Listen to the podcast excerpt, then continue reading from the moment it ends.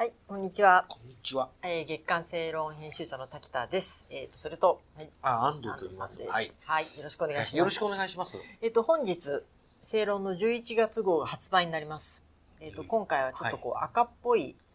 ね、うんなんか洒落た感じのそうでね。色ですすよね。毎月色がそうそう。変わって。まあ、デザインは一緒なんですけれども、ははいい。なので、店頭で手に取っていただければ何レ。ッドって言うんですかねワインレッドでしょう、まあ、ワインレッドかな。うんなんか一部の人は早稲田カラーとか言ってたよ。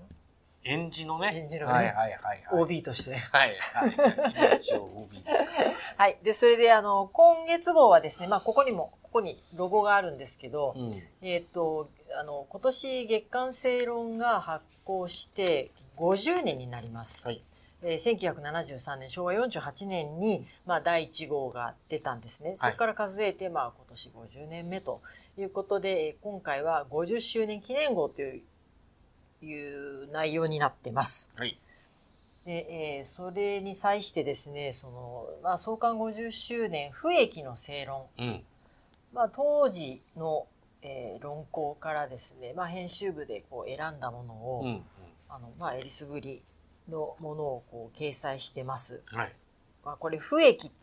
の正論ってしたのはこれいろいろ話してる中で安藤さんがこれね言葉にしたんですよね。あ、そうでしたっけ、うんうんそうそうそいや、まあ読み直してみて、すごく当時のその昭和48年から、まあ5年間っていうふうに限定して、まあ、探したね探したんだけど、みやっぱ読み応えがね、ありますよね。どれも。これもね。どれもこれも。なんか行間がこう、詰まってるっていうか、濃いというかですね。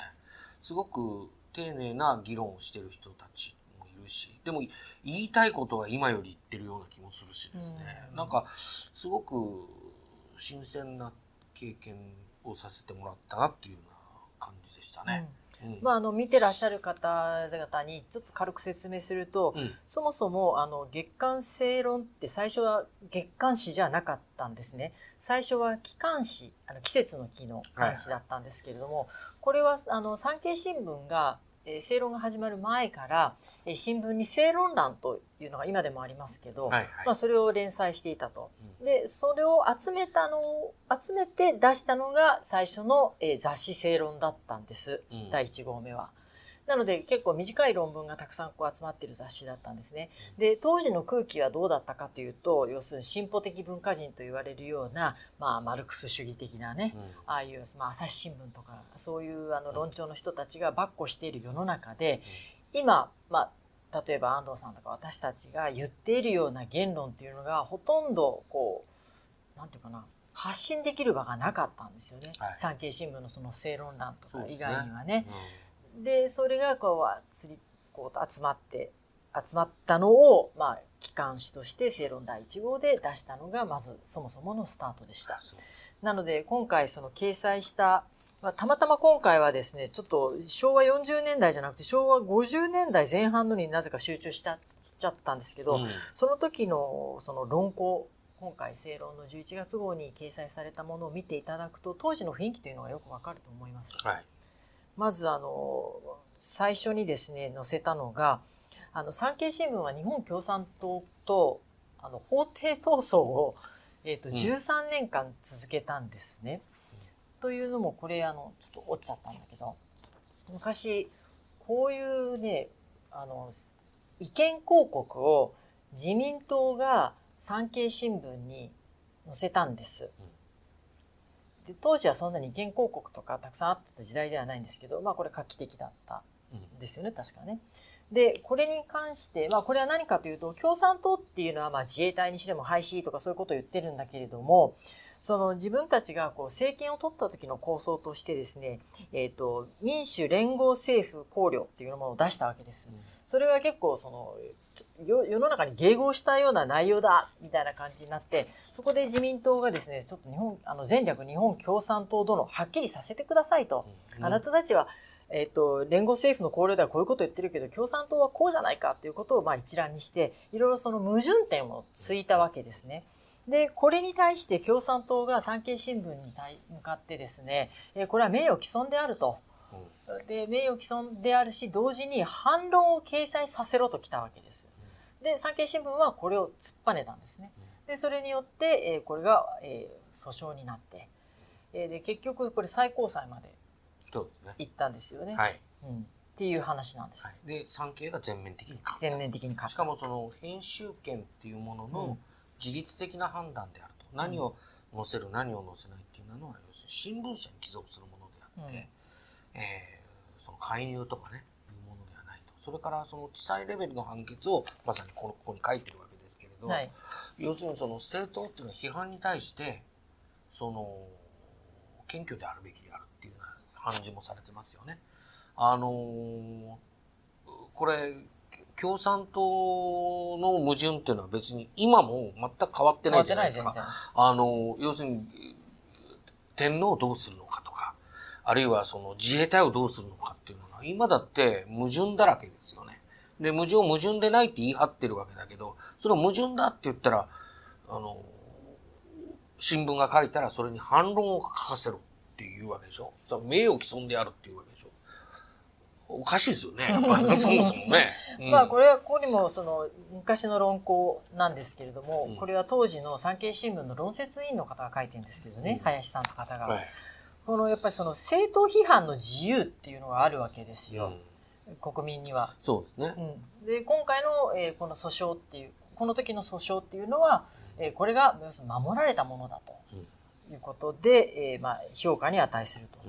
でおそらくこの時の前例っていうのは今でも踏襲されているので、うん、新聞社が気に入らないことを書いたからって反論させろと、うん、ね。まあ、特にその意見広告の場合とかね、うんうん、こういうのっていうのはその一律じゃあはいやらなきゃいけません。OK ですっていうふうにはなってないはずです。うんうん、まあ、今は今は結構その、まあ、またねあの訴訟も増えてるんで名誉毀損で、なので、まあ、メディア側がその当事者と話し合って何かの解決策って見つけるのはあるんだけれども、うん、いずれにせよ政党が大冗談に振りこうね、うん、俺たちに反応させろとおかしいだろうっていうことは少なくともこういうあの訴訟の結果によってねかなりあの抑制されてきたんじゃないかまあこれをね渡辺正一さんもう亡くなられたね、うん、あの正論のメンバーのあの、まあ、本当に主力の方でしたけど、はい、あの方が要するにこの裁判っていうのが戦後の言論会の分水嶺になった裁判であると。まあ、まさしくその、俺たち批判されたんだったら反論書かせろなんて言って、口頭がですよ、新聞乗り込んできたら、い、いくらだって、そう、赤旗みたいな市民になっちゃうわけでしょ。うんうん、あの、おかしなことになるわけですよ。やっぱり新聞っていうのは自律的に作らなければいけないっていうことを編集者、記者たちの、そのっていうところをやっぱり尊重したっていう原点になる判断ですよね。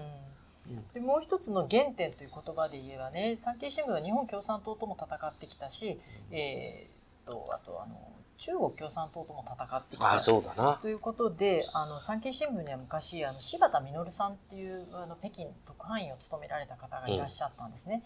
うん、で柴田さんはその中国の文化か、えーと、文革文化大革命の時にですね、まあ、壁新聞とかをまあ現地で取材してこれは壮絶なその権力争いだということを真っ先に書いてそれが、えー、と中国の、えー、激鱗に触れ産経新聞は一番最初に北京から追い出されるんです追放されるんです。でその後まあ読売新聞とかいろいろ続くんですけど朝日新聞はそのままいました。ね、確か赤旗も追放されたんじゃなかったっけ？確かそうだね。で産経新聞は結局これ89ええっ、ー、と98年だっけ？あの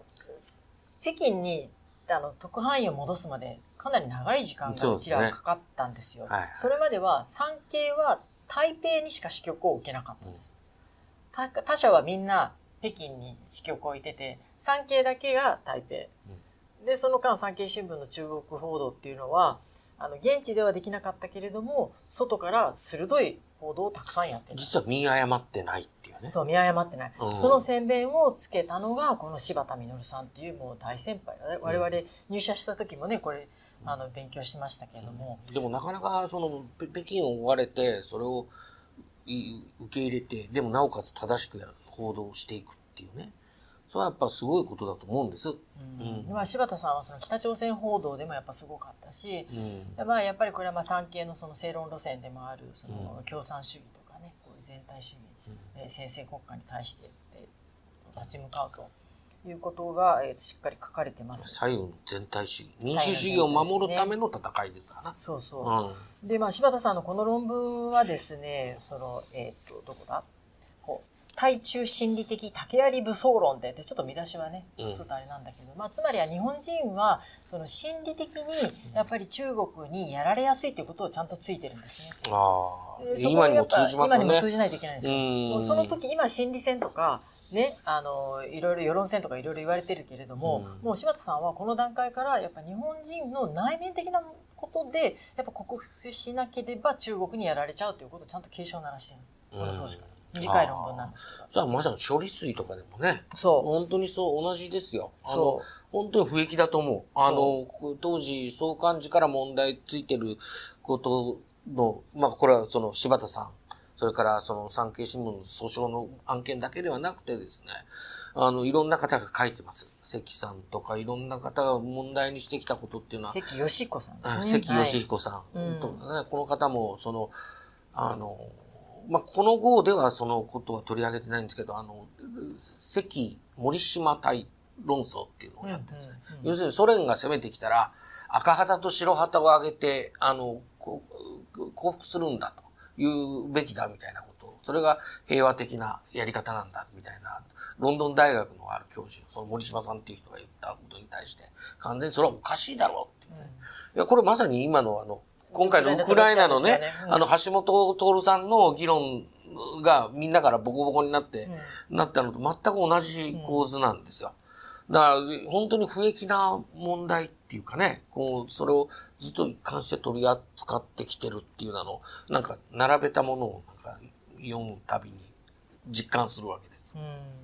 まあ、このようにその当時言ってたことでやっぱり今でも通じる本当に不益の,、あの指摘を今回はこのちょっとまあ本当に一部ですけどね取り上げてみましたんで、ね、ぜひちょっとこの、まあ、昔のね40年以上前の、ね、ものばっかりだけど全く色あせてない。改めて、うん、で改めてやっぱりちょっと読み返すべきだと思うものもとても多くって例えばあの猪木正道さんの「あの愛国心とは」っていうね、うん、愛国心っていうのは本当に何かと今我々語る愛国心ってちょっとペラペラしたものになってるんだけれども本当のところはどうなのかっていうのをちゃんとこう掘り下げて書いていらっしゃる。あのすごいなと思いました。なのでぜひちょっとあの正論11月号、手に取っていただいて、えー、そのおすすめです。そうなんですよ、はい、これは本当に。まあ色あせてないっていうのがいいのか悪いのかね、うん、ちゃんと変わんなきゃいけなかったんだけど。ね日本は。うんまあ、ということですんで、いずれにせよ、えっ、ー、と、本日発売ですので、よろしくお願いします。定価はいつもよりちょっと高くて1000円になっております。よろしくお願いします。よろしくお願いします。昭和20年8月、戦争終結。インドネシアにおいて、自らの意志で、進んで現地に残留した日本兵がいた。アジアを解放する。再びオランダの植民地にしてはいけない。との信念からインドネシア独立戦争に身を投じた日本兵たち。戦後史開封インドネシアに残った日本兵。概要欄のリンクまたはポッドキャストアプリで検索を。